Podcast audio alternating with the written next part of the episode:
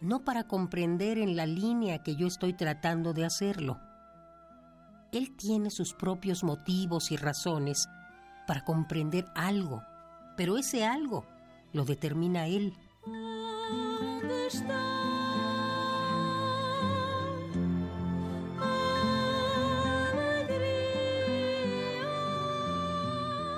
Pensar. Pensar. Creo que en la sociedad actual nos falta filosofía.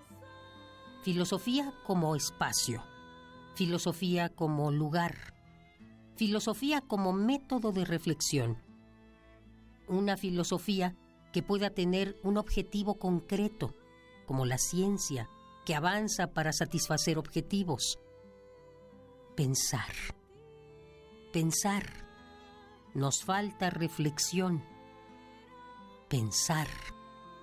Necesitamos el trabajo de pensar y me parece que sin ideas no vamos a ir a ninguna parte.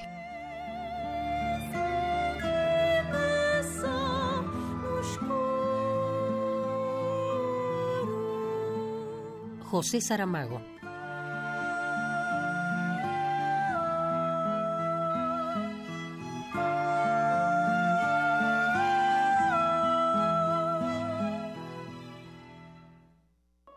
2018. 200 años del nacimiento de Iván Turgeniev.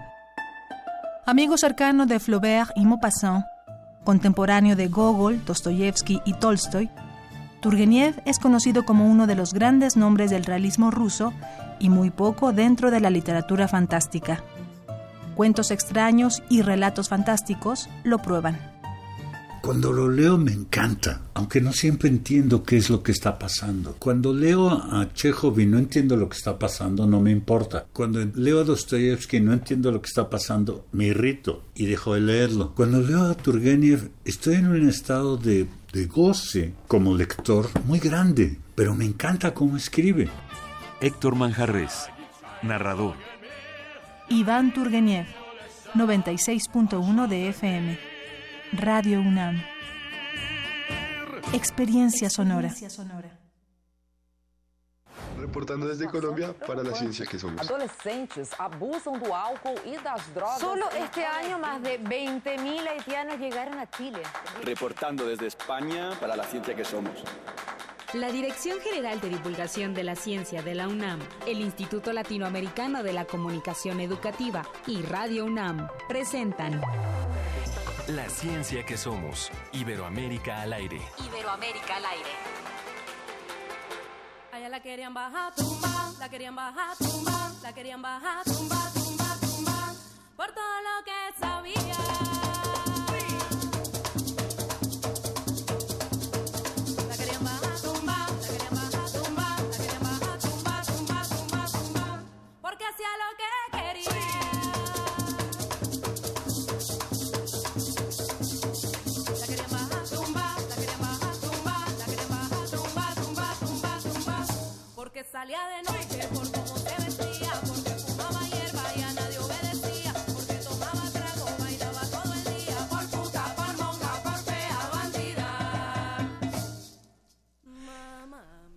Iniciamos la ciencia que somos con esta excelente propuesta musical que nos hace el equipo de producción. Son cinco chavas de Bogotá que se llaman La Perla. Y una de Cartagena. Ah, una, cinco, de Bogotá, y, una, de Cartagena y este grupo se llama La Perla y estamos escuchando La Bruja. Mucho ambiente en este viernes.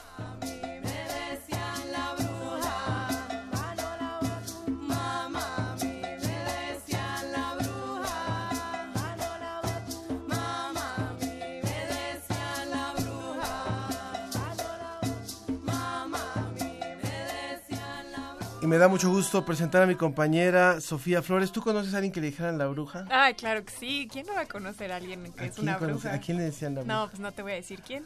Yo sí, tuve una vecina cuando era niño que ponchaba las pelotas con un cuchillo así enfrente de nuestra cara cuando se volaban y le decíamos la bruja. Maldita. Eh, ahorita me acordé de La peor señora del mundo, este libro que eh, del editorial a la orilla del viento, bueno, de la colección a la orilla del viento. Maldita mujer que tenías de vecina. Ángel Sí. Figueroa. ¿Cómo es? No, yo- No, muchas o sea, digo, te Ah, presento yo- Ángel Figueroa. que- Bueno, pues hoy tenemos mucho, mucho aquí en La Ciencia que Somos. Vamos a estar escuchando a La Perla con esta, esta agrupación colombiana y los invitamos como siempre a que hagan con nosotros este espacio, este espacio de que ya cumplió un año, estamos iniciando nuestro segundo año de La Ciencia que Somos, gracias al esfuerzo de todo un equipo y gracias por supuesto al esfuerzo de todas las radiodifusoras que en América Latina transmiten y retransmiten este espacio.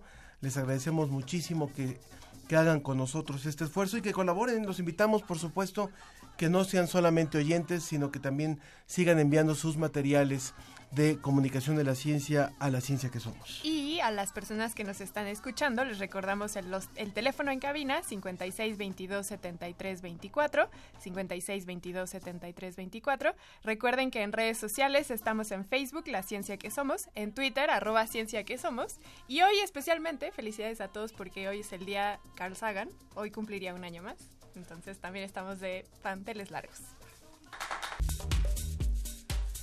Siempre será un gusto presentar en, nuestra, en nuestro programa el reporte de la Agencia Iberoamericana para la Difusión de la Ciencia y la Tecnología con nuestro compañero José Pichel. Anteriormente, hace algunos programas, les habíamos hablado sobre la convocatoria de teatro para la divulgación de la ciencia que estamos teniendo aquí en la Dirección General de Divulgación de la Ciencia y hoy les decimos quiénes han sido los ganadores. Sobre la mesa vamos a hablar acerca del ranking de las universidades, cómo se evalúan, qué parámetros se utilizan y cuáles son los requerimientos para estar entre las mejores. ¿A ti te gusta andar en bici, Ángel? Sí. A acabo de mandar a servicio la mía. Ah. Bueno, pues es el tema que hoy les vamos a compartir de la revista Cómo ves del mes de noviembre. Y vamos a conversar con un especialista acerca del infarto cerebral, una, una enfermedad grave e irreversible. Quédense con nosotros para descubrir de qué se trata y cómo prevenirla.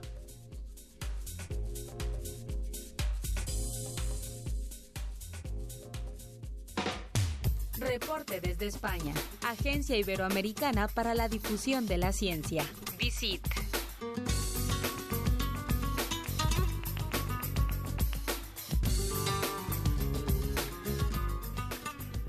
Querido José, José Pichel, ¿estás por ahí de la Agencia Iberoamericana para la Difusión de la Ciencia y la Tecnología DICIT? Hola, buenos días, ¿qué tal? ¿Cómo estás, Ángel? ¿Qué? No, eres, es que eres un ángel, José. ¿Cómo estás, José? Muy bien, ¿qué tal, qué tal vosotros por ahí? Muy bien, muy contentos. Ya nos oíste que estamos así un poco simples el día de hoy, porque ha sido una semana muy intensa, de mucha actividad, y también para ustedes, ¿no? Allá en, en España y, y en el portal han tenido mucho trabajo. Cuéntanos cuál es lo, qué es lo más destacado en esta semana, mi querido José. Bueno, pues mira, si te parece, eh, podemos empezar por una noticia de salud, una noticia de medicina, que realmente no es una sorpresa, pero bueno, yo creo que merece la pena siempre, eh, bueno, pues eh, ver los buenos consejos que nos puede dar la investigación eh, científica. Digo que no es una sorpresa porque eh, lo que nos cuenta esta noticia, que nos viene de la Universidad de Granada, aquí en España, es que eh, consumir alcohol pues es muy malo para el embarazo. Es algo que, que, como digo es conocido. Lo que pasa es que los investigadores eh, bueno pues nos añaden un dato más de por qué durante el embarazo no se debe consumir alcohol. Y es que han comprobado que eh, aumenta el riesgo de tener un hijo con bajo peso. Y a su vez eh, el nacimiento con bajo peso eh, bueno pues eh, incurre en eh, bueno pues problemas eh, muy graves que eh, pueden derivar eh, incluso se relaciona con con una mayor mortalidad y una mayor morbilidad desde luego para para los bebés no Eh, lo que han hecho los investigadores es eh, bueno pues analizar los hábitos eh, alimenticios de eh, un grupo amplio de, de mujeres y aunque eh, muchas veces las madres, eh, según ellos, no admiten en una entrevista directa que hayan consumido alcohol, pues cuando se plantea en un cuestionario genérico eh, sobre sus hábitos eh, alimenticios, pues sí que revelan que a veces se consume alcohol, aunque sea en una cantidad eh, muy pequeña, y revelan también cómo esto se relaciona eh, directamente con ese bajo peso del bebé en el momento del, del nacimiento, ¿no? Eh, eh, lo que ocurre es que, eh, bueno, pues el alcohol es capaz de atravesar eh, la placenta y cualquier pequeña cantidad supone un riesgo. Es un riesgo además de malformaciones y de alteraciones del desarrollo, con lo cual, eh, bueno, pues los investigadores eh, aseguran que ninguna cantidad de alcohol es segura, ni siquiera, eh, bueno, pues una cantidad eh, muy baja de consumo durante el embarazo. ¿Eso es eh, contando los nueve meses del embarazo? Eso es contando los nueve meses del embarazo, sí, es eh, desde, desde el principio, ¿no? Es eh, lo que han anal- analizado un poco en este estudio, eh, que, bueno, pues desde luego eh, sus conclusiones son muy, muy tajantes y, y muy radicales, ¿no? Además, ante la duda, eh, pues dicen, es mejor no consumir eh, absolutamente nada de, de alcohol, ¿no? Igual, igual que ya lo sabemos eh, también para otras cosas como el tabaco, lo Exacto. perjudicial que, que puede ser y eh, también incluso, eh, bueno, pues está afinando mucho el tema de, de la alimentación, pero en este caso, pues el estudio eh, se refiere eh, específicamente al tema del alcohol. A mí siempre me genera un poco de duda esto, puesto que hay, hay médicos que manejan una, una versión distinta. Dicen, bueno, algo muy moderado, pero tampoco tiene por qué privarse la madre. Así lo, lo dicen. Claro que ahí siempre es como muy difícil establecer qué es lo moderado y qué no. Pero en el caso, por ejemplo, de mi hijo, este, ya me imagino que si no hubiera habido alcohol, ¿de qué peso hubiera nacido? Porque nació de casi cuatro kilos. Guau. Entonces, o sea, eh, era, eh, y realmente era una toma moderada, o sea, entonces por eso siempre genera duda, pero creo que, bueno, creo que cada caso es diferente y siempre es muy importante evaluar en qué estado está la madre. Y además es muy interesante este punto porque muchas de las mujeres las primeras semanas de embarazo no saben que están embarazadas. Entonces esto también es muy relevante porque en este inicio del embarazo todavía hay, hay un periodo en el que la mujer se entera y entonces cambia sus hábitos de repente, ¿no? Sí. Entonces también por eso es muy Pero interesante. bueno, es, es interesante que sigan estudiando sobre esto. ¿Qué más nos vas a contar, José?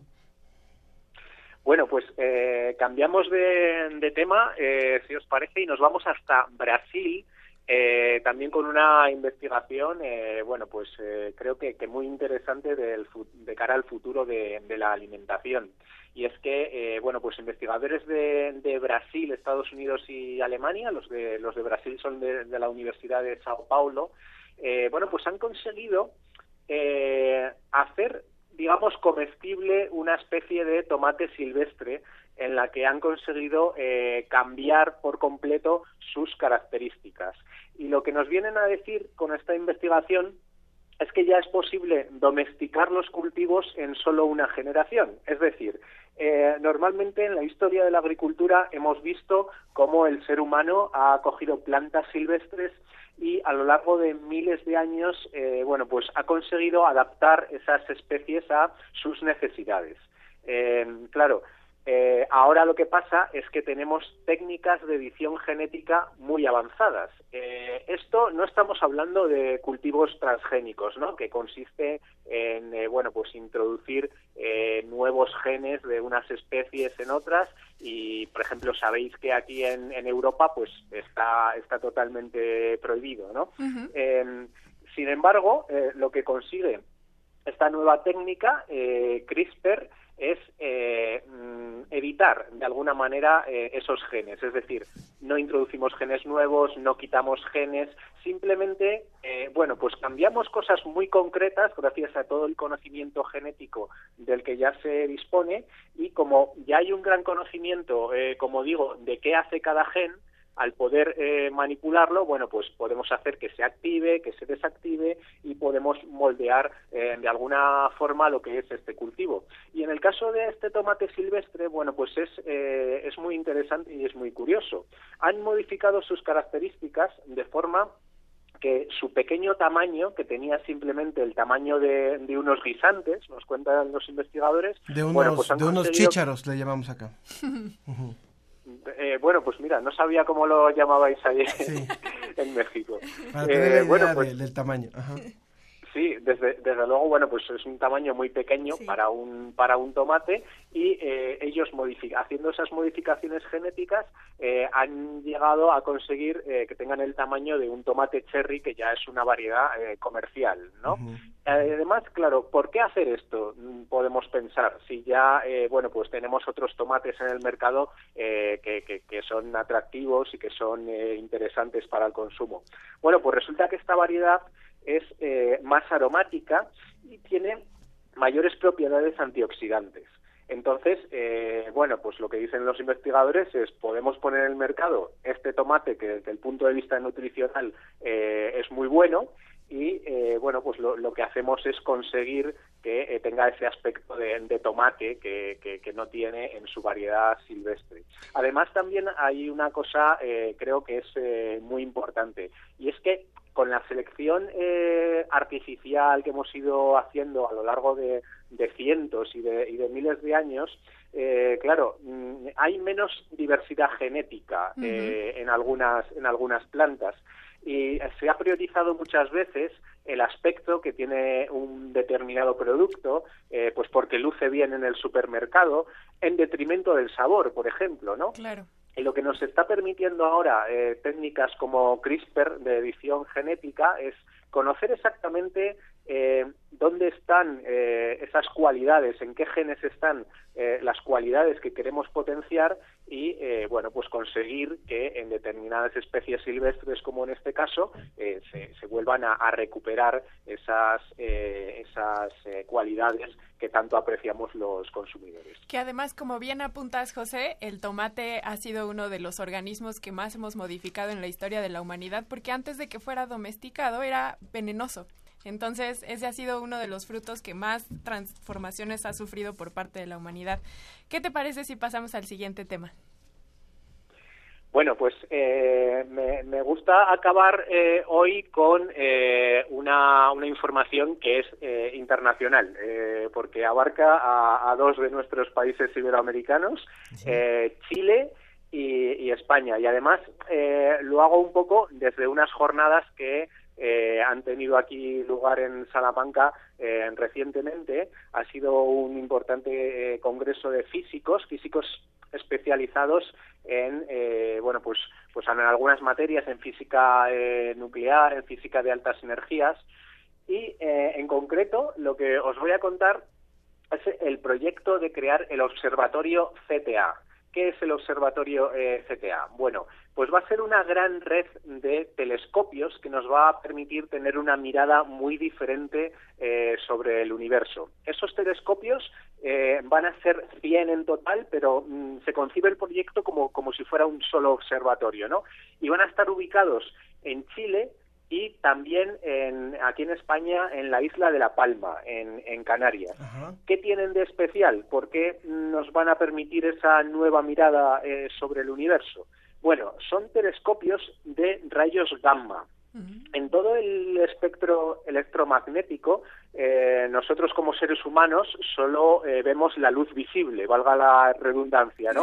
Pero sabéis que eh, también hay luz ultravioleta, rayos X y, y bueno, eh, la máxima energía la tenemos en los rayos gamma, ¿no? Eh, bueno, pues nosotros, eh, aprovechando esta cita de, de estos físicos aquí en Salamanca, eh, hemos entrevistado a Manel Martínez, uno de los eh, responsables de este gran observatorio CTA, y eh, nos contaba, eh, por hacer un símil eh, con la música, eh, dice, bueno, si nosotros escuchamos una canción eh, con solo una nota, imaginemos que escuchamos eh, una canción, nuestra canción favorita, pero solo podemos escuchar una nota de esa canción. Seríamos incapaces de, de reconocer la canción, ¿no? Pues eso es lo que nos pasa cuando miramos el universo solo con la luz visible. Al tener a nuestra disposición ahora eh, toda esa amplia gama, todo ese espectro electromagnético, eh, vamos a poder escuchar la sinfonía entera del universo, nos, nos decía, ¿no? Me parece un ejemplo muy ilustrativo y muy, y muy bonito, ¿no? Eh, resulta que este gran proyecto de observatorio CTA, eh, bueno, pues está empezando, se ha inaugurado hace pocos días en La Palma el primer telescopio que va a formar parte de, este observatorio y, eh, como digo, bueno, pues a lo largo de los próximos años se van a ir sumando eh, toda esa red de 100 telescopios que nos va a permitir tener una mirada eh, mucho más completa al universo. Y en concreto, ¿qué nos van a permitir ver que no estamos viendo ahora? Bueno, pues vamos a poder estudiar mucho mejor por ejemplo, el nacimiento y la muerte de, estrellas o, por ejemplo, los agujeros negros. Todos estos fenómenos eh, emiten radiación, eh, no solo aquella radiación que vemos, no solo la luz visible, sino que emiten otro tipo de radiación, por ejemplo, hasta los rayos gamma que son capaces de eh, captar estos nuevos telescopios. Con lo cual, la información que vamos a obtener sobre el universo eh, va a ser absolutamente increíble. Pues es una buena noticia para la investigación, no solamente del espacio, sino para la, la, la, investigación conjunta de varios países que van a permitirnos ver más allá de lo que estamos viendo a través de la infraestructura actual de la investigación espacial.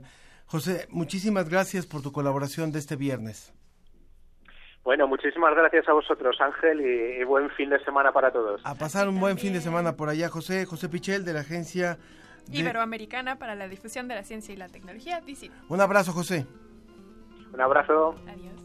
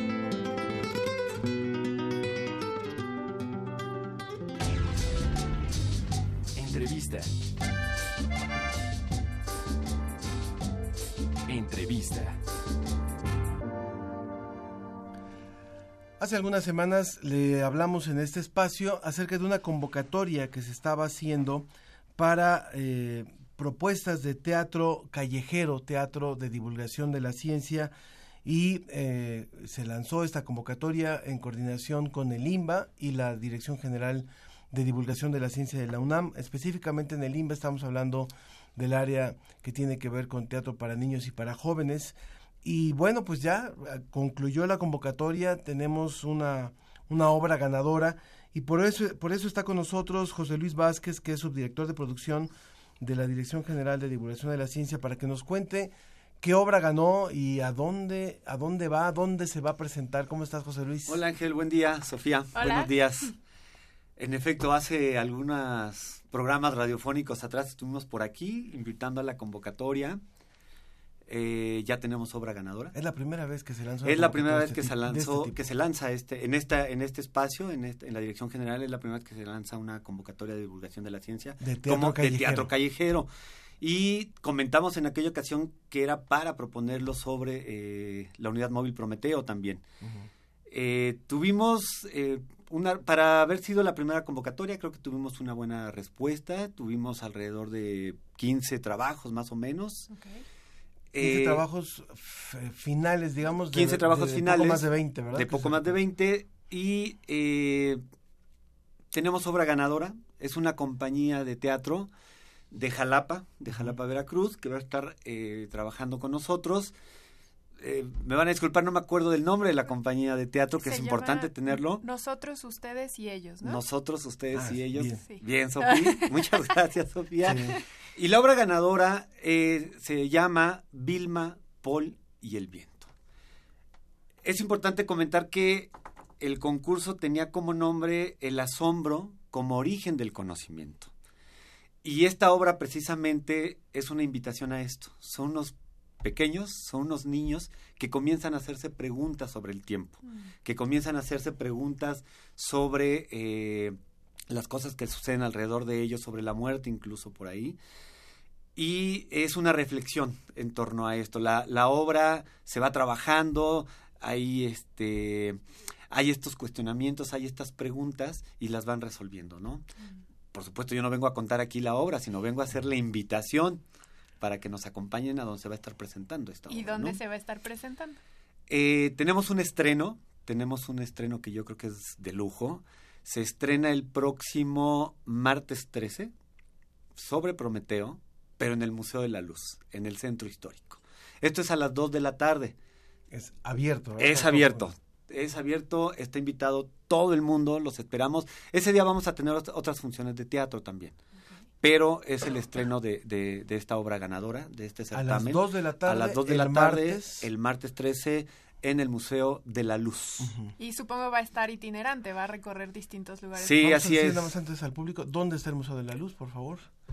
El Museo de la Luz está en San Ildefonso, Ajá. atrás de lo que es este, de hecho le llaman el patio de San chico, Ildefonso. el patio chico de San Ildefonso, atrás de San Ildefonso, eh, ahí se encuentra. Muy fácil de llegar. Es muy fácil de estación llegar, Zócalo, ¿no? Estación Zócalo, y va a estar no dentro del museo, va a estar afuera del museo, ¿no? En una calle que vamos a no quiero que se malinterprete, pero la vamos a tomar la calle para esto, Pacífica- pacíficamente, para unas funciones de teatro y actividades que el Museo de la Luz también ha ofrecido. ¿no? Que además la calle es peatonal, ¿no? Es Si no mal peatonal, por supuesto. Sí, es, es un decir.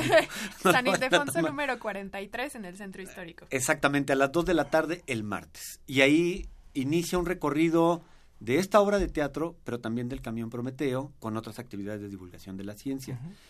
De ahí nos vamos a Chimalhuacán, 14 y 15 de, de noviembre. Estamos trabajando con el Planetario Digital de, Chimalhuacán, que vale la pena decirlo, es un gran espacio, es un lindo espacio, y me parece que es muy importante esos esfuerzos en esas zonas, en Chimalhuacán. Ahí se presenta también la obra. Ahí se presenta también la obra y también se presenta, déjame decirte, un stand-up.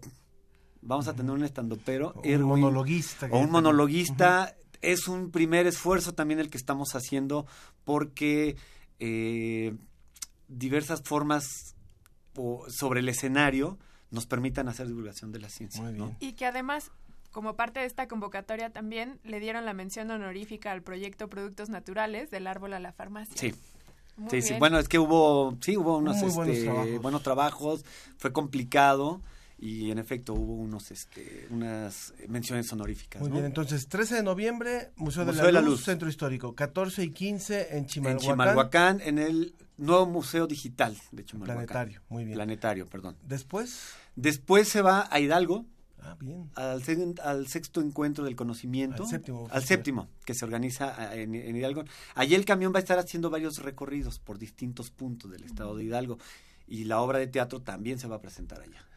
Ahí no tengo todavía confirmados los, eh, los espacios ni los horarios, pero nosotros los vamos a estar subiendo a la página de Gira Conciencia. Muy bien. En Gira Conciencia ahí poder- van a poder ver exactamente dónde se va a presentar. Para Hidalgo. Para Hidalgo, ¿entre allá va a estar en qué fechas? prácticamente entre el 20 y 24 de noviembre. Muy bien. Va a estar allá.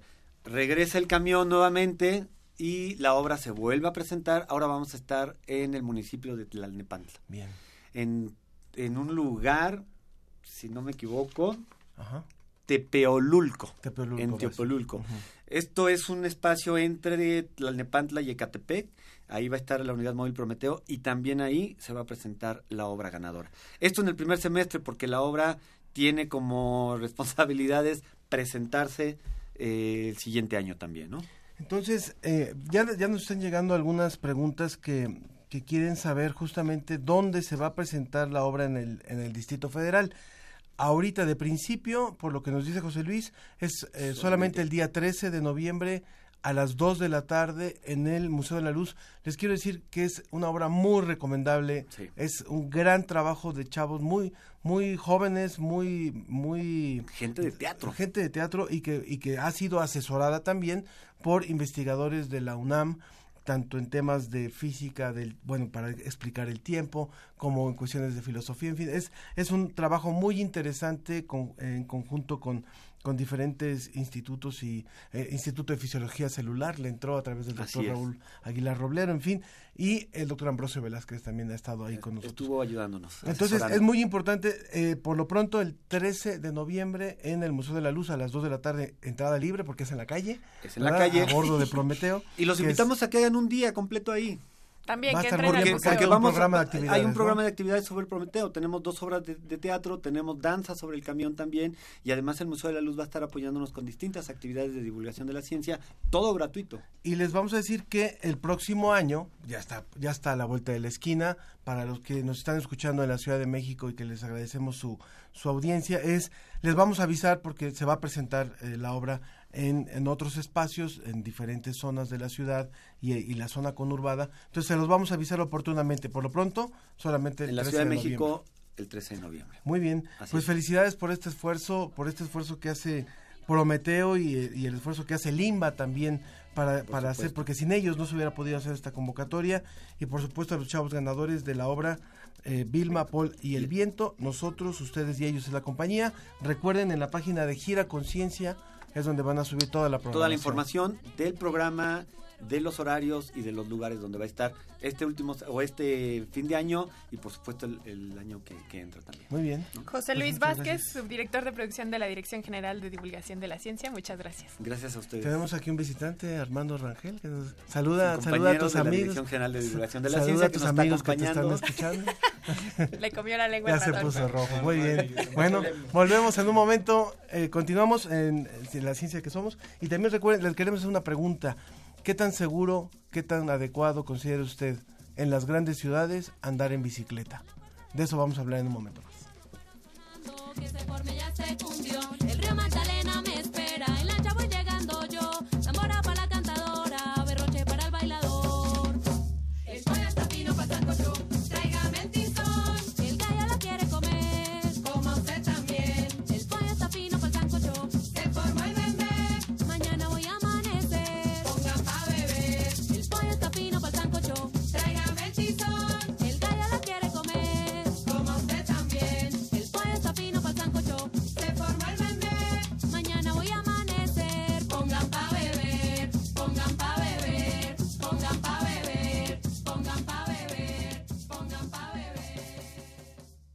La ciencia que somos. Iberoamérica al aire.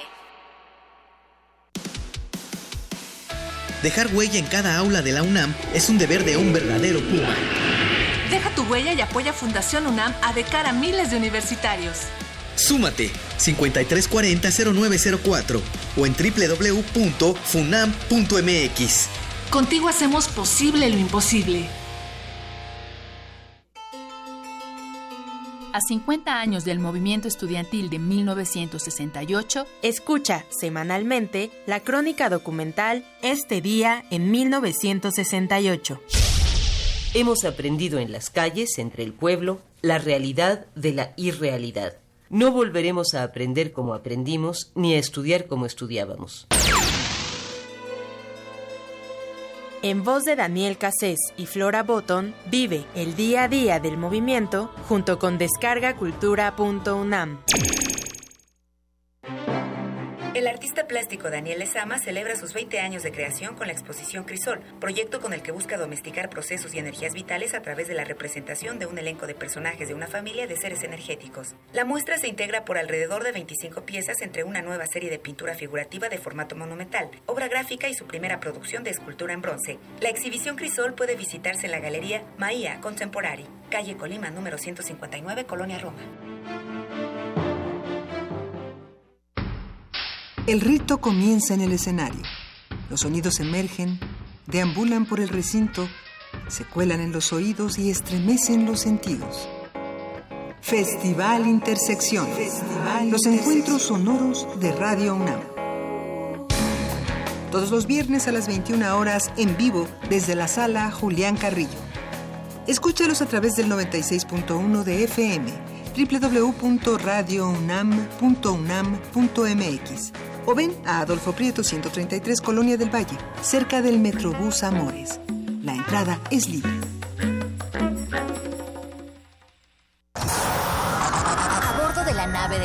Existe una habitación que nunca se abre. Excepto la última hora del último día de la semana. Ahí, ahí vamos a reírnos del mundo, a demoler los muros con canciones, a bailar en la posición que queramos. Todos eligen la música, todos la disfrutan. Todos la bailan. El Buscapiés. Tú eres el alma de esta fiesta. Viernes, 22 horas. Por el 96.1 de FM. Radio UNAM.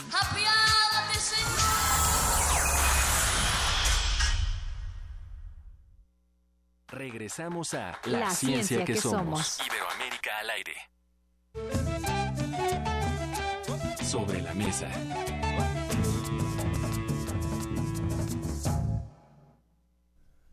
Continuamos en la ciencia que somos y bueno, pues nos da mucho gusto eh, darle la bienvenida a nuestros invitados el día, el día de hoy, porque desde hace tiempo queríamos abordar este tema, queríamos hablar acerca de cómo se hacen las mediciones.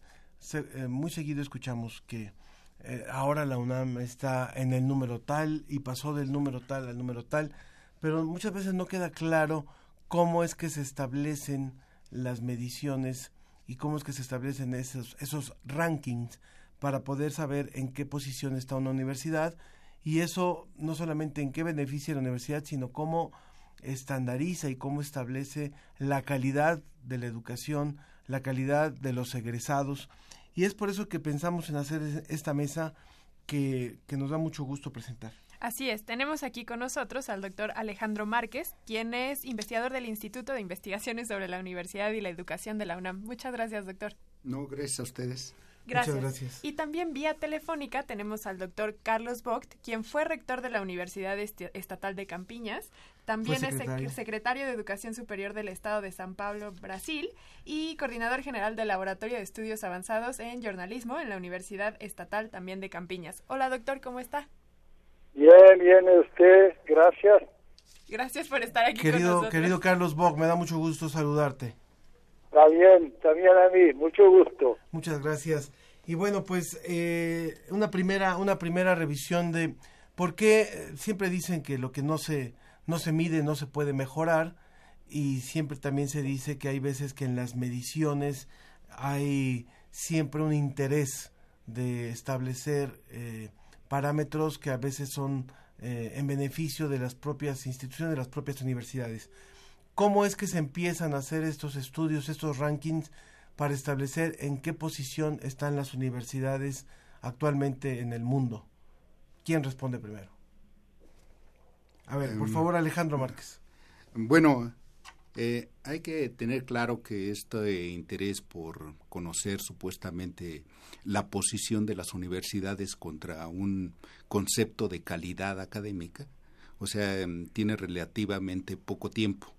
O sea, hay antecedentes mucho más eh, eh, amplios en la, en la historia, pero más que nada la facilidad de obtener información este, de forma más o menos rápida, o sea, es Y con el homogénea, me imagino. eh, más o menos homogénea de las instituciones, o sea, es a partir del desarrollo de más que nada de las nuevas tecnologías. Eso ha permitido pues echar un vistazo a información en universidades en dif- diferentes lugares, en diferentes partes del, del mundo y eso conllevó el supuesto de tener la posibilidad supuestamente de medir aquello que consideran como calidad de la educación. Y hay que tener presente que también estamos en un, en un plano donde también hay como más que nada un, un fin de mercado educativo. Y la información sirve supuestamente para orientar la demanda hacia aquellas universidades que aparentemente pueden representar mayor calidad según este tipo de, de listados de posiciones de universidades. que además es un criterio internacional, o sea, no está nada más basado en los criterios nacionales de cada región, sino que compara universidades con todas las regiones, en este caso Iberoamérica, y también con Norteamérica. Y esa es una pregunta que les quiero hacer, no sé quién quiera contestar también. En el caso de cuando vemos rankings internacionales, por lo general son las universidades estadounidenses o las británicas las que ocupan los primeros lugares, y en el caso de Latinoamérica es la UNAM, y en el caso de Brasil es Sao Paulo, si no estoy en, en lo incorrecto, quienes ocupan siempre los lugares top de Iberoamérica. ¿Esto por qué, qué- a qué criterios corresponde el que la UNAM y Sao Paulo ocupen estos primeros lugares? Carlos. Eh, bien, eh, habló un poquito del problema de una manera general. eh, para decir que estoy muy de acuerdo con que eh, sido dicho, porque el problema de los rankings tiene a ver también con una fiebre que nace con el fenómeno de la globalización, que esta preocupación con los indicadores y con la mensuración de todas las actividades. Los rankings cambian mucho y muchísimo eh, en razón de los eh, los indicadores que componen eh, la matriz de evaluación. Eh, eso, de hecho, de eso dicho, eh, hay posibilidad de variaciones eh, entre este ranking, pero de una manera general, como usted ha dicho, eh, los indicadores son cada vez más globales, universales, entonces que la, la medida del eh, desempeño de las universidades es también una medida que se puede comparar. Yo creo que en Brasil el hecho que la US, la Universidad de San Paulo, la Unicamp, eh, también el Estado de San Paulo, eh, sean universidades que siempre estén presentes, presentes en los rankings, eh, es un hecho que dice respecto al, al, al hecho que eh, el Estado de San Paulo concentra una producción científica muy, muy grande eh, en el escenario nacional, en el escenario brasileño. Eh, el Estado de San Paulo es responsable por más de 50% de la producción científica del Brasil.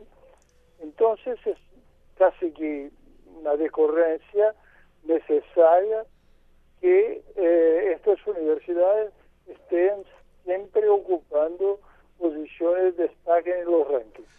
Bien, entonces el tema, el tema de la investigación es uno de los parámetros que sirven para establecer en un punto a las universidades. Me gustaría sumar a esta conversación al doctor Orlando Delgado. Él es coordinador de internacionalización de la UDUAL, que es la Unión de Universidades de América Latina y el Caribe. Bienvenido, doctor Orlando. Muchas gracias, este, muchas gracias por la invitación a sus órdenes. Muchas gracias. ¿Cuáles son los otros parámetros, además de la investigación científica, que se utilizan para que una universidad ocupe un eh, determinado lugar en, el ranking o en los rankings que, que evalúan el posicionamiento de, las, de estas instituciones? Bueno, déjeme, déjeme eh, antes de contestar exactamente su pregunta, decirle que nosotros, desde la UDUAL y a partir de la iniciativa de varias universidades sudamericanas, hemos creado un consejo de evaluación y acreditación internacional que ofrezca una evaluación y en su caso acreditación de las universidades, tomando en consideración específicamente el punto de vista de las propias universidades. O sea, un nuevo ranking, el, digamos. No, la... no, precisamente lo contrario. Estamos en contra de la idea de los rankings y lo que ofrecemos en cambio es la idea de, de niveles de calidad. Ah, okay. Lo que nosotros plantearíamos sería, podemos evaluar integralmente a las universidades y ofrecer digamos, una, una evaluación que diga, esta universidad tiene la calidad necesaria y por tanto acredita, y otras podrían no tenerla y en consecuencia las, las, las, ubicaríamos en un eh, nivel que le, le, llamamos en proceso de acreditación. Ahora, en nuestra opinión, los cinco, las cinco dimensiones que debe tener eh, una evaluación de esta naturaleza son, por, en primer lugar, por supuesto, el tema de la gestión universitaria.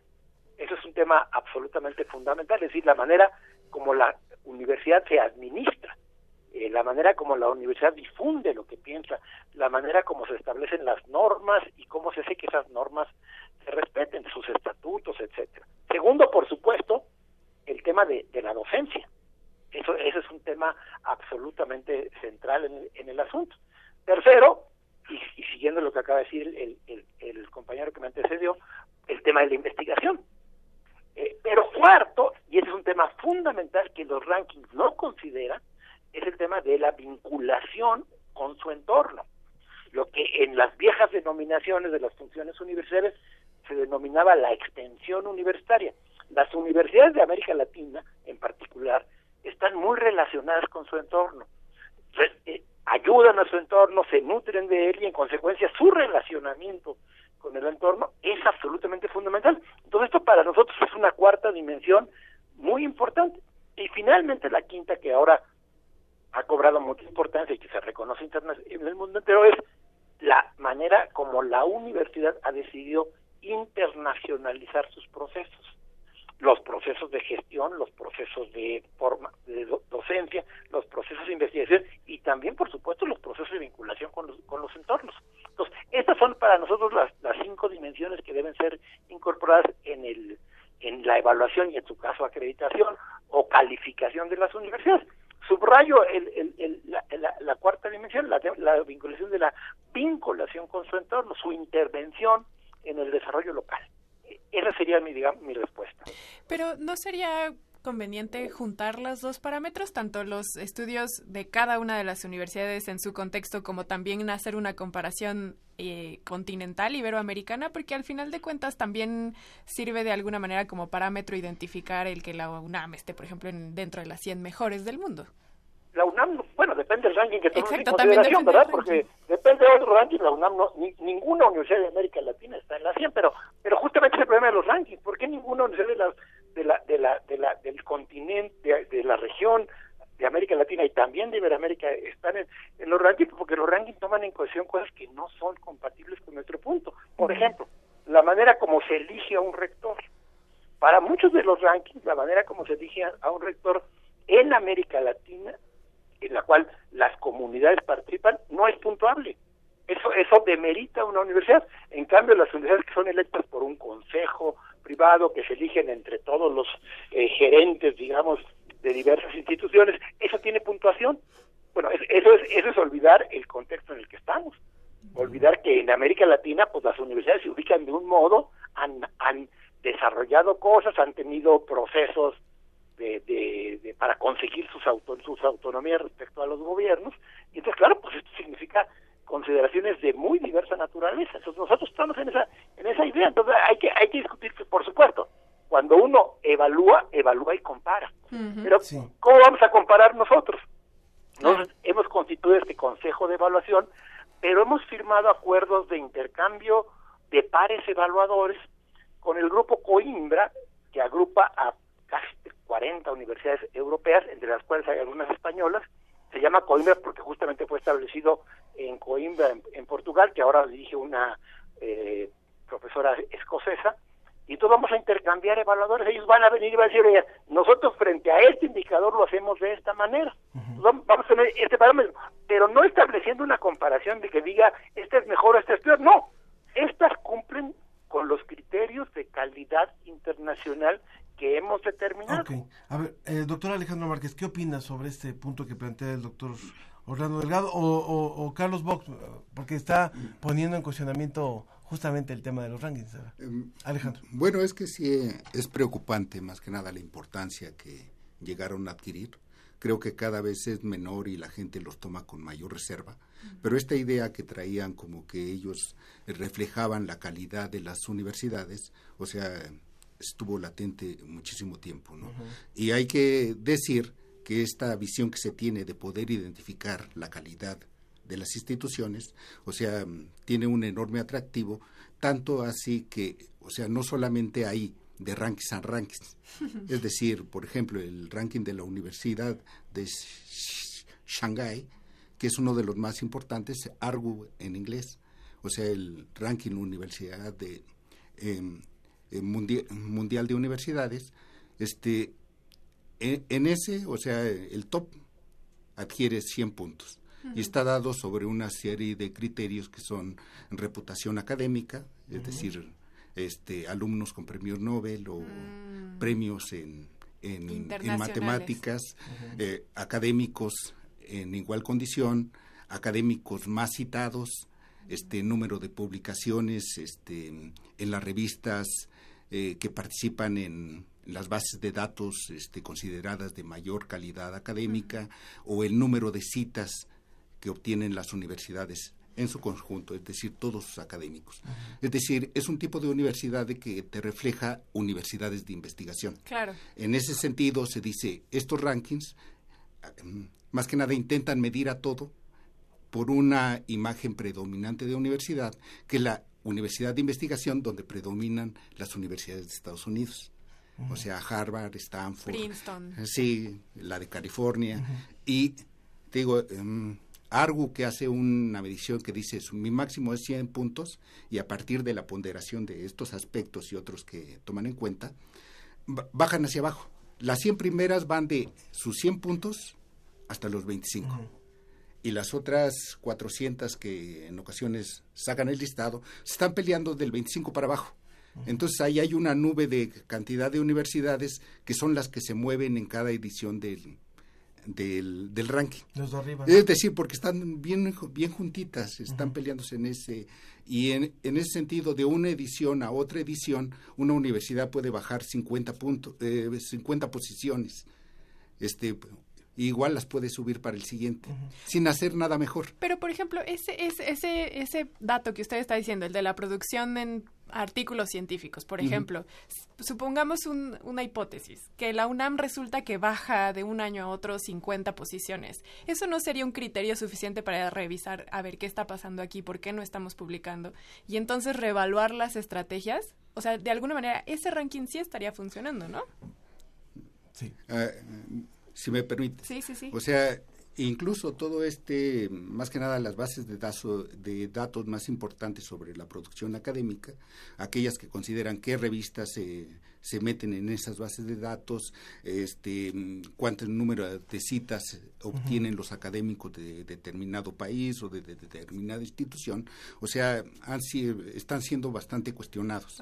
Es decir, porque hay sesgos por idioma, hay sesgos por áreas de conocimiento. Por dinero. Hay, hay cantidad de sesgos, es decir, entonces, mucho tipo de producción que hacen las universidades, o sea, no entra Ok. eh, dentro de este tipo de valoración. Vamos a escuchar a Carlos Bock también. Eh, doctor, por favor, que nos escucha allá en Sao Paulo y que fue secretario de Educación Superior de ese, de ese estado y ahora está a cargo del Laboratorio de Estudios Avanzados en Periodismo en la Universidad de Campiñas.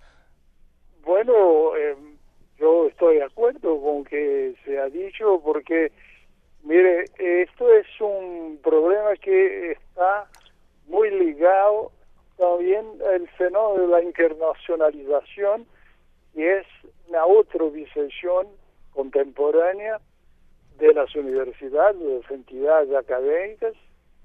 Eh, en ese sentido, tener un- una manera de hacer una evaluación, una comparación entre las universidades.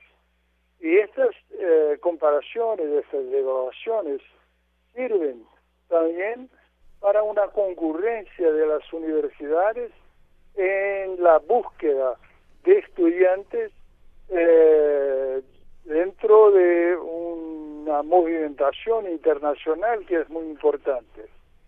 Hoy, eh, además de los criterios tradicionales de producción científica, de formación académica, de egresos académicos de las universidades profesionales, hay también los problemas de inserción profesional y sobre todo lo que se decía entonces, el fenómeno de la producción científica que sea ella misma eh, evaluada eh, dentro de un escenario de competición eh, de, de eso los indicadores de producción, de publicación, etcétera, etcétera, etcétera, que también concurren para objetivar dentro de estos propósitos eh, el fenómeno de la evaluación de los rankings.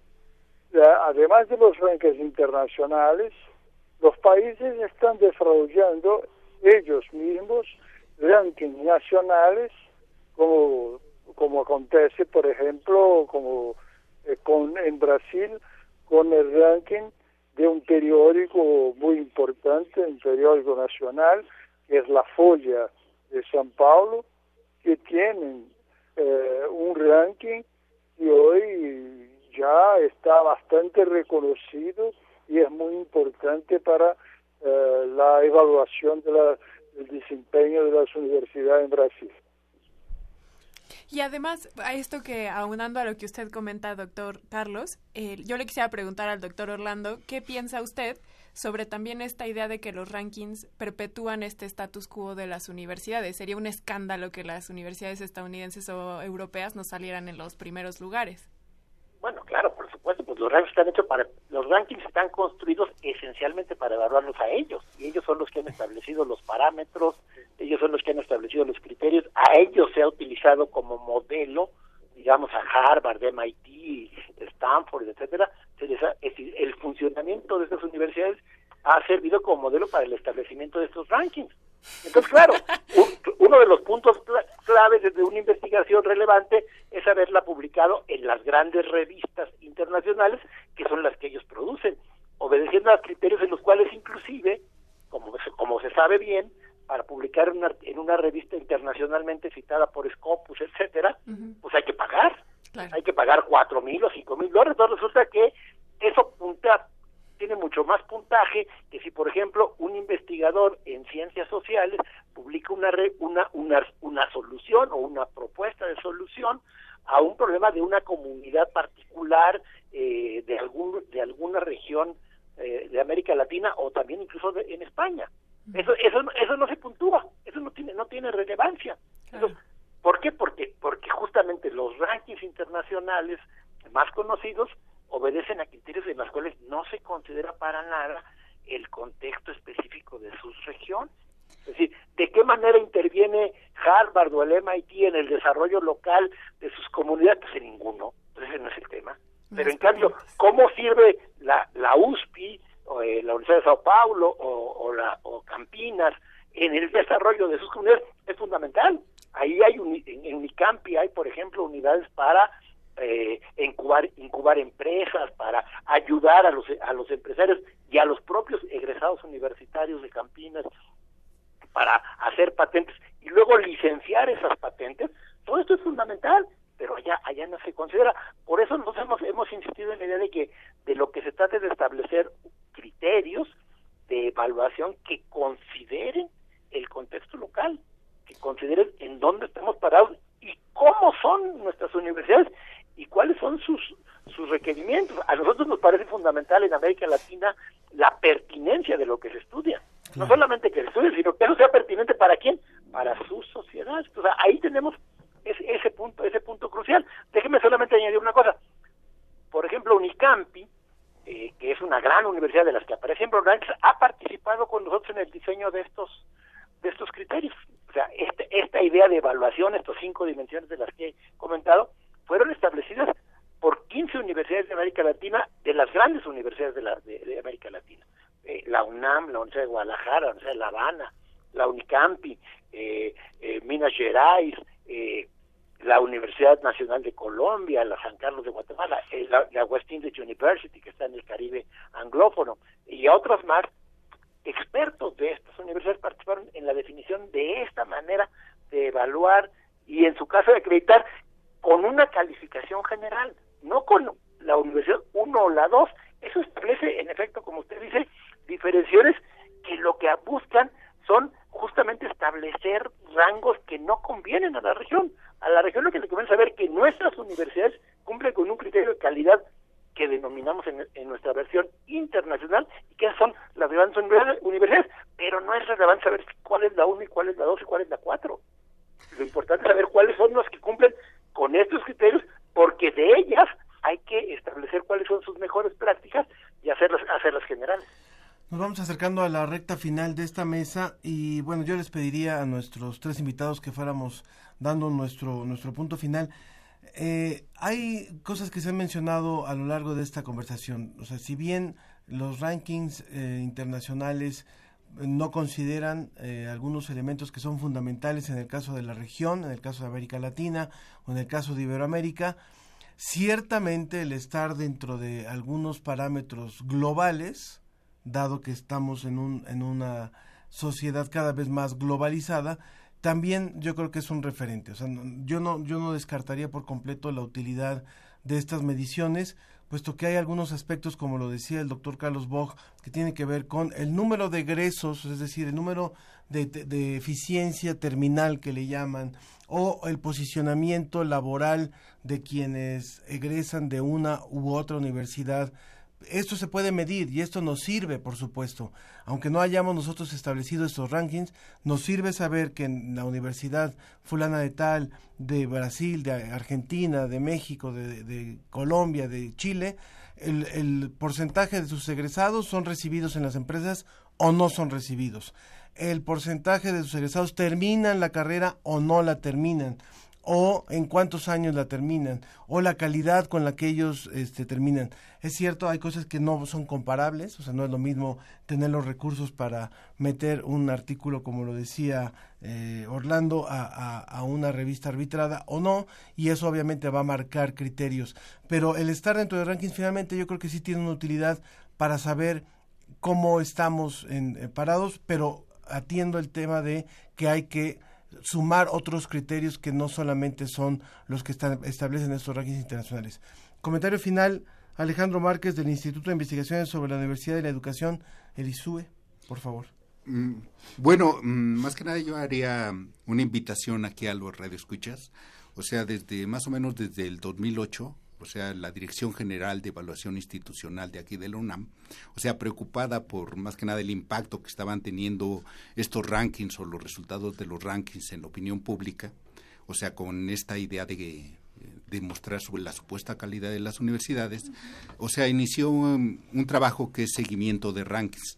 Entonces, en la página electrónica del, de la Dirección General de Evaluación Institucional, o sea, tienen casi el seguimiento de los principales rankings para todas las universidades, principalmente de, de América Latina. Entonces ahí pueden ver incluso estas inconsistencias que les digo de cambios y saltos de lugar, este, en, ocasiones de cerca de 50 posiciones de, de un año al otro y después vuelven a cambiar. Este, pero principalmente también ahí encontrarán una reunión, o sea, más una declaración que hicieron los rectores de las universidades de América Latina en un evento que se realizó en la UNAM aquí en el 2012, que es un posicionamiento de los rectores de la UNAM, más que nada ante el impacto negativo que estaban generando los rankings en la opinión pública. Y más que nada, y como estos rankings en ocasiones son jalados por los tomadores de decisiones sobre financiamiento de las instituciones o, o más que nada sobre la calidad de, de los académicos de las diversas instituciones. Y ahí hacen un posicionamiento donde advierten sobre estos riesgos este, que llevan a desvalorar a universidades con características diferentes, Claro. que no son estas universidades de investigación, y muy en el sentido que nos comentaba el representante aquí de la, de la UDUAL, le hace más que nada, a- pues, más que nada ellos este, optaban por sistemas de información mucho más amplios que brindaran información muy puntual sobre diferentes rubros de las universidades. Y sin la necesidad de intentar meterlo todo en una licuadora para ponderar diferentes cosas que en ocasiones no son comparables y de ahí sacar un listado de posiciones, Muy sino que dependiendo de las funciones que hacen las universidades sean valoradas en sus respectivos contextos. Claro.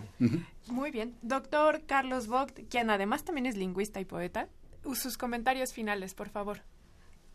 Bien, eh, yo creo que en el tema este de la evaluación de los rankings de la universidad es eh, claramente un tema actual, contemporáneo y bastante polémico, pero también yo creo también que es muy necesario considerar la posibilidad de una evaluación calitativa de las universidades.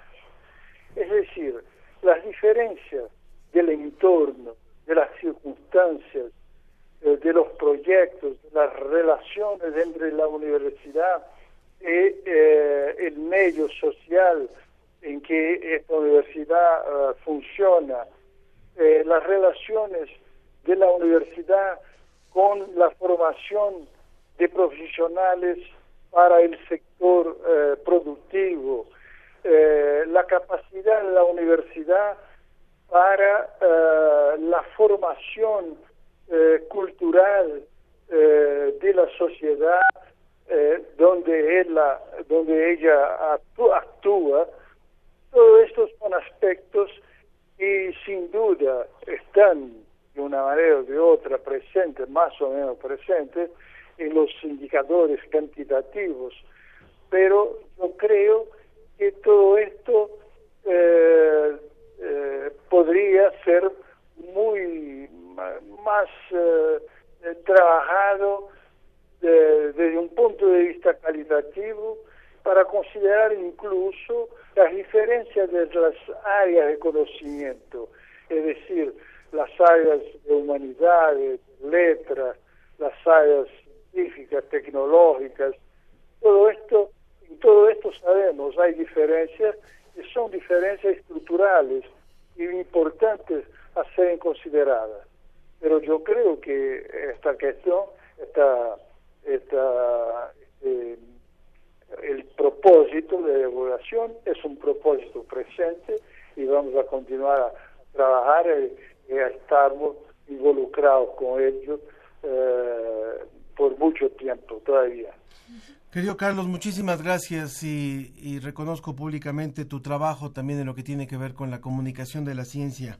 Muchas gracias, Carlos Boj. Gracias, muchas gracias por la invitación y por la oportunidad del diálogo. Por supuesto. Un comentario final, Orlando Delgado, de responsable de interna- internacionalización de la Unión de Universidades de América Latina y el Caribe.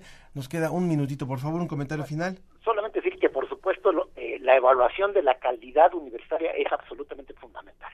Eso es innegable.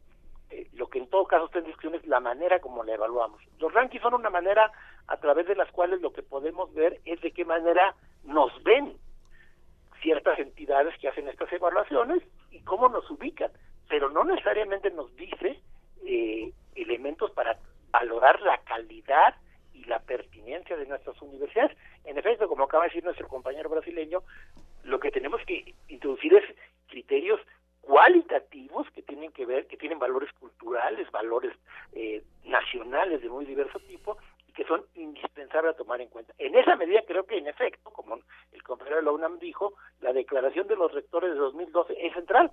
De ahí surgió justamente la idea de crear una entidad específicamente latinoamericana y caribeña que pudiera tratarse, la, asumir la responsabilidad de ofrecer una evaluación y una acreditación internacional desde la perspectiva de las universidades latinoamericanas y caribeñas. Pues muchísimas gracias, Orlando Delgado, doctor Orlando Delgado de la UDUAL. Muchas gracias y a los tres por esta mesa. Hay que, hay que seguir hablando sobre este tema, definitivamente. Gracias, doctor Alejandro. Muchas gracias a ustedes. Vamos un poquito de música rápidamente. Seguimos escuchando a La Perla, este grupo colombiano. Y continuamos en la ciencia que somos. No se vaya, ahora vamos a hablar en un momento más también del tema del centro de acopio que está eh, organizándose para los migrantes y también acerca de andar en bici, ciencia ciudadana en bici.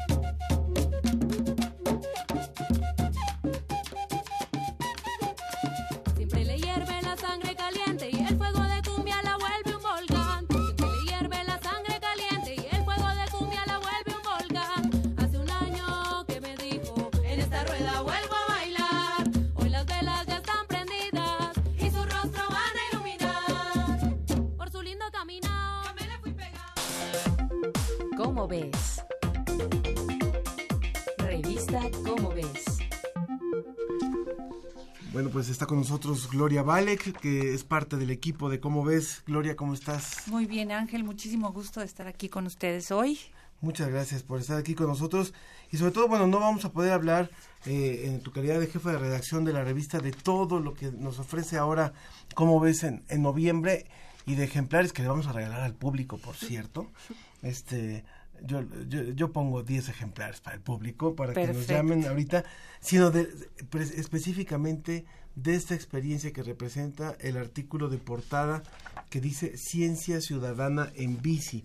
Le preguntamos al público qué tan seguro consideraba andar en bicicleta en las, en las ciudades y Gabriel Frank nos dice que le parece muy inseguro, que la mayoría de las personas no tienen educación vial ni de la otra y para comprender que los ciclistas también tienen derecho a circular igual que los, de los, los de automotor. Hay que respetar a los ciclistas. Pero ¿qué es lo que plantea bueno, artículo? como ves, tiene un color verde sensacional la revista, súper llamativo y me parece que es una revista muy linda visualmente. Y bueno, es un artículo importante, ¿por qué? Porque además de que cada vez más jóvenes, más personas utilizan la bicicleta, es una forma de evitar contaminar, por lo menos, este, al no, al no utilizar el carro, ¿no? O movernos incluso en transporte público. Entonces, es un artículo interesante, ¿por qué? Porque es una experiencia que llevaron a cabo en Pamplona 200 ciclistas ciudadanos, o sea, personas como tú y como yo que andan en bicicleta y que participaron en un proyecto interesante. ¿Por qué? Porque ahí comprobaron lo que se puede evitar de contaminar cuando utilizas ese medio de transporte. Y además, bueno, nos da datos importantes este artículo sobre no solo la contaminación, sino la seguridad de lo que hablaba tu, tu radio escucha hace un momento, que es importante que seamos conscientes de que, bueno, pues es un medio de transporte que conlleva también peligros y que conlleva una educación. O sea, hay que educarnos como ciudadanos para andar en bicicleta, sobre todo en ciudades como la Ciudad de México. ¿Qué hicieron estos 200 ciudadanos? Bueno, tenían unos aditamentos en sus, en sus bicicletas para poder medir la contaminación, las distancias que recorrían de un lugar a otro, lo que, lo que ganaban al, al andar precisamente en bicicleta y lo que aprovechaban, pues no solamente desde el punto de vista personal al hacer ejercicio, que es algo tan importante también, o sea, tienes como que todas las ventajas juntas al andar en bicicleta. Entonces te muestran lo que es la colaboración ciudadana y lo que puede ayudar esto a la investigación científica también, porque muchas veces los científicos cuentan con datos aislados o tienen que estar persiguiendo los datos. Y en este caso el mismo ciudadano es el que está aportando la información y nos puede servir para lo que quieras, nos puede servir incluso en ciencia ciudadana para detectar enfermedades, para detectar epidemias, para detectar necesidades y esto es muy importante porque nos hace partícipes. Usted es un ejemplo de participación ciudadana real que se dio en la ciudad de Pamplona, en España, y que además nos da, nos da resultados importantes que se pueden aplicar, in- insisto, a otras áreas. Y que además, perdón, puede ayudar a los tomadores de deci- decisiones también para elegir dónde poner carriles de bicicleta, Por a quiénes supuesto. conectar, etcétera, Porque etcétera. además muchas veces estamos acostumbrados a que las decisiones las toman sobre un escritorio. Claro. Yo tengo una experiencia muy concreta y que casi me afecta totalmente, que fue cuando hicieron la supervía en la Ciudad de México, que estuvo a punto de pasar por mi casa. Y la decisión se tomó en un escritorio. Y yo estuve un poco enterada cuando se estaba tomando la decisión y yo decía, ¿cómo es posible que esta gente esté tomando la decisión sin ni siquiera transitar por esas calles? Por supuesto. Y sin ni siquiera ser un peatón por esas calles o ser un automovilista por esas calles. Pues un buen ejemplo de ciencia ciudadana en cómo ves de noviembre. Tenemos 10 ejemplares para el público que, que lo así lo desee, que llegue, que, que se comunique con nosotros a través de nuestras vías de contacto, eh, vía telefónica al 56 22 73 24. Y en redes sociales, Facebook La Ciencia que Somos y en Twitter arroba Ciencia que Somos. Gloria Valek, muchas gracias, ¿eh? Gracias a ustedes y los invito a todos a leer este número de Y cómo andar en bicicleta. Creo, andar que, en creo bicicleta. que nos pasa como con la delincuencia. La delincuencia ha tomado la- las calles, ha tomado los espacios, así como los vehículos hemos abusado y hemos tomado las calles y los espacios. Tenemos que hacer una, una cuestión organizada para Sí, poder... Que además se puede, es más fácil de lo que creemos. Y bueno, los invito a leer este número porque tiene otros artículos interesantísimos. Sí, trae uno del encantar. IG Nobel que ya lo leí y está súper divertido. Muy bien. Sí, y el de Newton también. También. Está muy Pues bien. muchas gracias, Gloria Valek. A ti, Ángel. Y rápidamente nos enlazamos hasta el estacionamiento del Museo Universum para responder también a la pregunta que nos hacía Liliana Valdet. Ella decía que si podíamos dar informes sobre el centro de acopio de la UNAM para migrantes, de manera que nos enlazamos con nuestra compañera Claudia Ogesto, que se encuentra ahí con Luis Gutiérrez, que es subdirector en eh, la Dirección General de Atención a la Comunidad, que están eh, organizando este, este centro de acopio. Eh, buenos días, Claudia. Hola, Ángel. Perdón, Luis Gutiérrez. De una vez directamente Claudia. nos fuimos con Luis Gutiérrez. Cuéntanos, por favor, de cuándo a cuándo va a estar este centro de acopio y en qué horario. Hola, buenos días, Ángel y Sofía. Un placer estar Igualmente. en su transmisión. Gracias. Este, abrimos el día de hoy a las 8 de la mañana. Vamos a mantener abierto hasta las 8 de la noche. Mañana sábado también. Estamos en el estacionamiento de Universum, como bien decías, Ángel. Y el plan es estar de lunes a sábado en el mismo horario, de 8 de la mañana a 8 de la noche, por tiempo indefinido. ¿Y qué, Vamos, sí, ¿qué, qué víveres son los que nos recomiendan traer? Mira, estamos eh, solicitando que nos que eh, el apoyo con tres tipos de bienes. Eh, alimentos no perecederos, y hay una lista muy larga que se publicó en las redes del- de, comunicación social de la UNAM. Son artículos desechables para comida, vasos, platos, cubiertos, café, azúcar, este, frutas y verduras enlatados, atún, frijoles, galletas, todo lo que pueda estar enlatado o en sobretado que se, que no que no tenga fecha de o sea que no se eche a perder. Este y artículos de higiene personal pastas de dientes cepillos talco shampoo eh, pañales para bebé pañales para adulto papel de baño en fin este hay una lista larga de, de, de bienes. Solamente quisiéramos recomendar no traer medicamentos por favor este y no traer ropa la ropa está pues este, contraindicada, la ropa tiene que entregarse en donativo nueva y empaquetada porque por si no presenta algún riesgo para la salud.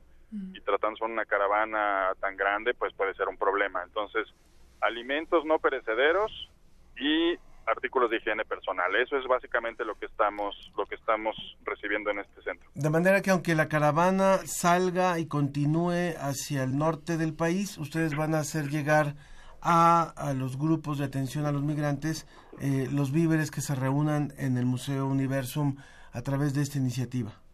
Sí, vamos a estar muy pendientes del, del movimiento de la caravana. Entendemos que hay una discusión sobre cuántas personas ya pueden salir el mismo día de hoy. De hecho, ya hay reportes de algunos que ya se están moviendo hacia el norte de la ciudad y otros van a permanecer allí y probablemente otros grupos se sumen al grupo que está ahora mismo en la Ciudad de México. Así que vamos a estar pendientes de este de cuál de cuál va, va cómo va comportándose este esta crisis humanitaria y, y en función de eso hacer los ajustes que se requieran. Pues muchas gracias, muchas gracias Luis por esta por esta colaboración y felicidades por esta iniciativa que hace de GACU y eh, en colaboración con toda la UNAM, la UNAM, por supuesto, y con la Dirección General de Divulgación de la Ciencia. Sí, pues este es un, es un esfuerzo de la UNAM eh, este, eh, para darle causa a la solidaridad de nuestra comunidad y pues estamos muy muy pendientes de, de- de su apoyo. Muchísimas gracias también. Muy bien, Luis. Continuamos. eh, Recuerden, esto lo pueden hacer. Ustedes podrían imaginarse, si, si, creo que es ponerse un poco en la piel del migrante. Realmente, si no saben qué traer, si no saben qué donar, simplemente imaginen si estuvieran haciendo un recorrido de tantos miles de kilómetros de un país a otro, ¿qué necesitarían? Y con eso pueden presentarse en el Museo Universum, en el estacionamiento, hacer sus donativos. Vamos con un poco más de música. La Perla Me voy. Así se llama la canción. No es Muy que te acorde, vayas, muy no es que acorde. te vayas. Seguimos. Yo vivo a gusto conmigo, sin miedo ando este camino. Del viento me volví amante, del viento me volví amante. Porque es el que mueve el mar, el mar se llevó mis penas, que se venga lo demás. Adiós, adiós,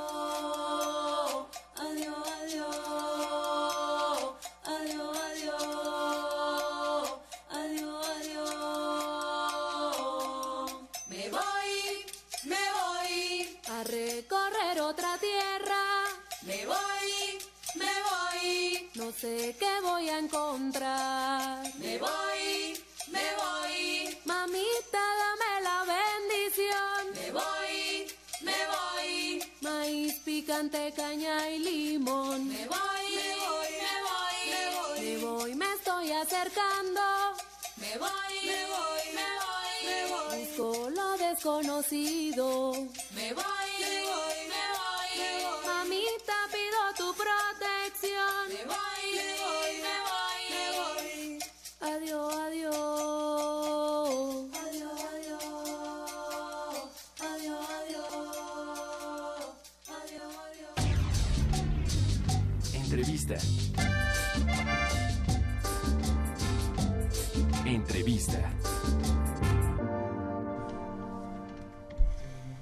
Continuamos en La Ciencia que Somos. Estamos de regreso en el programa y está con nosotros el doctor Ulises Gloria, quien es médico consultor de infarto cerebral para la iniciativa Angels. Hola, ¿cómo estás, Ulises? Hola, ¿qué tal? Muy buen día a toda su audiencia y gracias por la invitación. Muchas gracias. Estás aquí para hablarnos sobre justamente esta iniciativa que tiene que ver con el infarto cerebral. ¿De qué va esta iniciativa?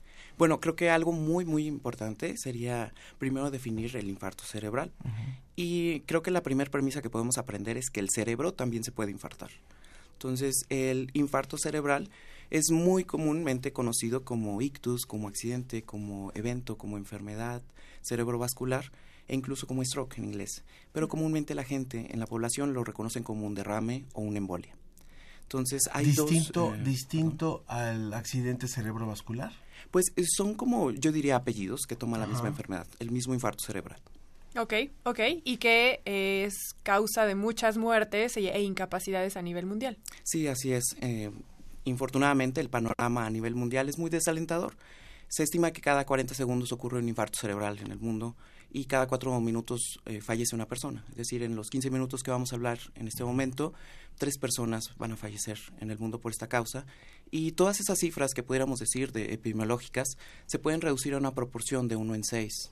Entonces creo que eso es lo más relevante que podemos nosotros destacar. Si con esto podemos hacer un ejercicio, identificar cinco personas en nuestra familia, ya sean sus papás, sus abuelos o un profesor con el que están tomando clase, y sumaran ustedes, si fueran cinco, seis en total, uno de ellos en la vida tendría el riesgo de padecer un infarto cerebral. ¿Cómo se puede predecir o cómo se puede prevenir más bien un accidente o un infarto de este tipo? Porque ustedes hablan de que hay un porcentaje que se podría Prevenir. prevenir. Bueno, sí, eh, creo que para hablar de prevención hay que identificar los factores de riesgo para esta enfermedad.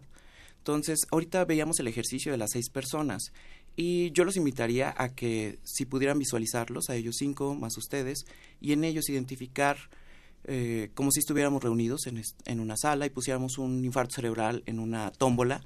Le daríamos todos a un boleto, porque tenemos un cerebro. Eh, le daríamos quizá dos boletos más a las personas que estuvieran más cercanas a los 65 años de edad, a las personas que fueran mujeres, porque tienen un mayor riesgo asociado. ¿Por qué? Eh, mm, hay algo que se estima mm, puede estar relacionado a- al factor hormonal. Y igual hay otro factor de riesgo como eh, tener un familiar directo con que haya tenido un infarto cerebral o ser de eh, raza afrodescendiente.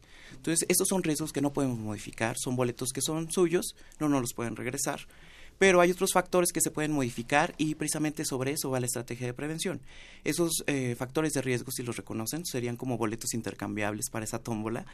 Eh, es, por ejemplo, tener alta presión, ser diabéticos, ser gorditos o no hacer ejercicio, tener un consumo alto de alcohol o una dieta alta en colesterol, O e incluso, exacto, o no tener eh, el consumo diario de una fruta, por ejemplo, e incluso el tabaquismo, eh, la obesidad es otra, y tener enfermedades en el corazón. Una sería la fibrilación auricular, que el corazón late muy rápido. Entonces, precisamente estos que son los factores de riesgo modificables o los boletos intercambiables en la tómbola, son aquellos a los que podemos dirigir las campañas de prevención. Tener un buen control de la presión arterial o de nuestras cifras de glucosa en sangre serían una de las principales metas. ¿Y cada cuánto tendríamos que hacernos estos chequeos para considerarnos que responsables de, este, de estos niveles? Bueno, creo que uno sería reconocer estos factores de riesgo y sería estar en contacto con sus médicos de atención primaria para poder identificarlos y poderlos tratar. Esto, sin duda, reduciría el riesgo de padecer un infarto cerebral en la vida. Ok, pero entonces cada seis meses tomarnos la presión, la glucosa, o cada mes, o... Creo que eso estaría muy en juego del- de la edad de la persona y las condiciones que tuviera. Sin duda es altamente recomendable que acudan con su médico de atención primaria. Bien, entonces ya, ya hablamos de lo que es este, este infarto cerebral. Cuéntanos un poco qué es la iniciativa Angels. Bien, la iniciativa Angels es una iniciativa a nivel global que surge para dar apoyo a los equipos de atención al infarto cerebral y poder, eh, pues, eh, derribar algunas eh, barreras que existen para atención de esta enfermedad. Algo muy relevante es que la clasificación del infarto cerebral es isquémica y hemorrágica. Entonces, eso hace semejanza a una presentación como de un tubo, yo diría, que conduce agua, y el agua va de un punto A a un punto B, y ese tubo puede ya sea taparse o perforarse. Y por esta razón no llegaría el agua al extremo distal. Es semejante a lo que ocurre en las arterias de nuestro cerebro.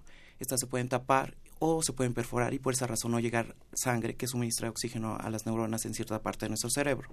Entonces, cabe resaltar que la presentación isquémica tiene una, eh, una opción terapéutica, un medicamento trombolítico, que eh, prácticamente llega y deshace el coágulo y permite que el flujo de la sangre continúe. Entonces, eh, la desventaja en esta situación es que el medicamento solamente tiene una ventana terapéutica de cuatro horas y media. Eso quiere decir, desde que nos empieza el infarto cerebral, tenemos solamente cuatro horas y media para ser tratados con este medicamento. Entonces, eso eh, acorta mucho las posibilidades para que los pacientes acudan en tiempo. A veces, eh, como la presentación de un infarto cerebral, pues aparece con, con una debilidad de la mitad de la cara, con una disartria, es decir, imposibilidad de poder articular palabras, o una debilidad en la mitad de nuestro cuerpo, pues son signos que a veces pasan desapercibidos en la población. Por eso la iniciativa eh, está impulsando a través de la estrategia Camaleón el acrónimo para reconocer estos síntomas y la gente lo identifique como un estado de alerta y acudan inmediatamente al hospital. Entonces, esa es una de las labores de Angels que se está haciendo aquí en México. Estamos participando para identificar hospitales que sean adecuados para tratar el infarto cerebral. Eso quiere decir que tengan equipos médicos eh, preparados para identificar el infarto, que tengan un tomógrafo, porque es el único método diagnóstico para diferenciar entre un isquémico y un hemorrágico, y que tengan también el medicamento para poderlo tratar. Entonces, trabajamos con esos hospitales en el interior de la República y en la, en la Ciudad de México a través de posiciones como la mía, de médicos consultores, que estamos acercándonos para a, diagnosticar el hospital, hacer un proceso de mapeo, un trazado de la ruta de supervivencia del paciente con infarto cerebral y lograr que en cuanto llegue un paciente en tiempo, dentro de esa ventana a las cuatro horas y media, pueda ser tratado en menos de 60 minutos desde que cruzó el primer acceso al hospital. Y también ustedes tienen atención con los pacientes, es decir, si yo identifico algún factor de riesgo, ¿me puedo acercar con ustedes para recibir apoyo? Bueno, en- dentro de la iniciativa de Angels como tal, está dirigida principalmente a mm, habilitar los procesos intrahospitalarios Ok. como un apoyo para ellos.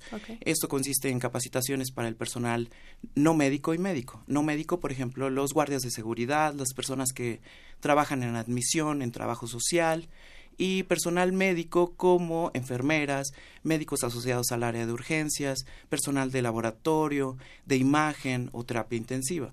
Entonces, prácticamente la iniciativa surge como un apoyo para eh, acercar o aproximar herramientas que contribuyan a aumentar la seguridad clínica del médico que está evaluando al paciente. En otros países de América Latina, ¿sabemos en qué, qué se está haciendo al respecto con esa iniciativa? Bien, sí, me gustaría resaltar que México eh, prácticamente en un, en un periodo muy corto a andar la iniciativa, pero sí hay otros países que están eh, también adoptando esta iniciativa que menciono es a, a nivel global. Uno de ellos es Brasil, por ejemplo, y hay otros eh, países que también la están retomando, Colombia u otros. Genial. sí. Y para conocer más de esta iniciativa, ¿podemos meternos a alguna página en internet, redes sociales? Claro que sí, me gustaría mencionar que hay una fanpage que se llama Estrategia Camaleón, donde ustedes pueden reconocer este, estos síntomas, pueden distribuir esta información, sobre todo a los eh, familiares que hayan identificado con alto riesgo, para que las personas que lo rodean puedan identificarlo y puedan estar familiarizados con los procesos de envío a los hospitales adecuados. Eh, eh, hay otra aplicación que se llama Infarto Cerebral. En esta aplicación ustedes la pueden descargar de forma gratuita Y en esta aplicación pueden encontrar el mapeo de los hospitales que están participando en esta etapa con nosotros en la iniciativa Angels y que son hospitales comprometidos para tratar a sus pacientes en esta meta de tiempo de menos de 60 minutos.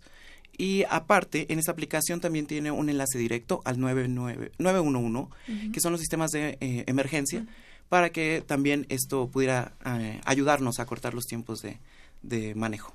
Lo que sí le podríamos decir al público es que el tema de un infarto al corazón, del- el tema de un infarto cerebral, el tema de estos de estos padecimientos son debido a muerte.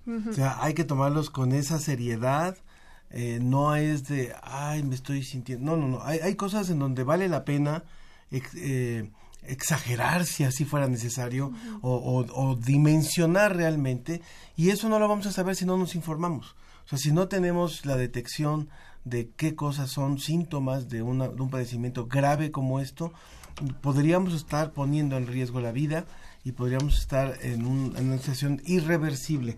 De manera que pues lo, lo, lo, lo sumamos esto para que el público tenga esta, esta información y pueda pueda tomar medidas cuando algo así se presente, no, no, no lo tomen fácil, no, no, no es, es una cosa verdaderamente riesgosa. Sí. Muchas gracias Ulises Gloria, médico consultor de infarto cerebral para la iniciativa Angels. Que estés muy bien, muchas gracias. Muchísimas gracias a todos y pues busquen la estrategia Camaleón. Muy bien. Gracias. Muchas gracias. Hay varias llamadas del público rápidamente antes de despedirnos.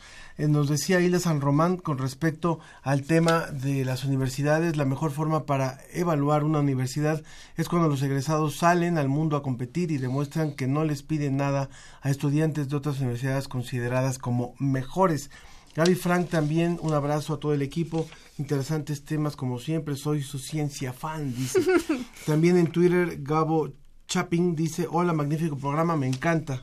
Federico Galicia debería haber un sistema de transporte como las ecobicis, pero en la zona oriente y también nos felicita por el programa. Tenemos muchos comentarios en Twitter, entre ellos Carlos Río Soto, utilizar la bicicleta como medio de transporte es la mejor decisión. Ojalá llegue el día en que sea efectiva la pirámide de movilidad. ¿Y Nos los vamos. nombres de los otros? Eh, el Zarco y Checo Martínez. Muchas gracias a todos los que hicieron posible la ciencia que somos. Los esperamos la próxima semana. Un excelente fin de semana. se está quemando. Gracias, un Hay que apagarlo, no me quiero quemar. Hay que llueva pronto. El agua ya de llegar. Fresca la montaña que ya podrá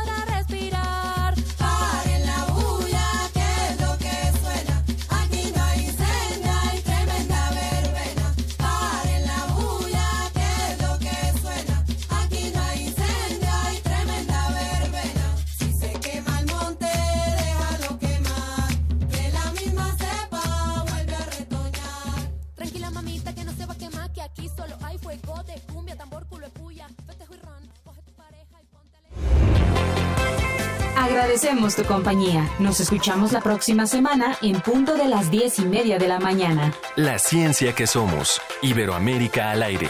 Una producción de la Dirección General de Divulgación de la Ciencia de la UNAM, el Instituto Latinoamericano de la Comunicación Educativa y Radio UNAM. Escuchas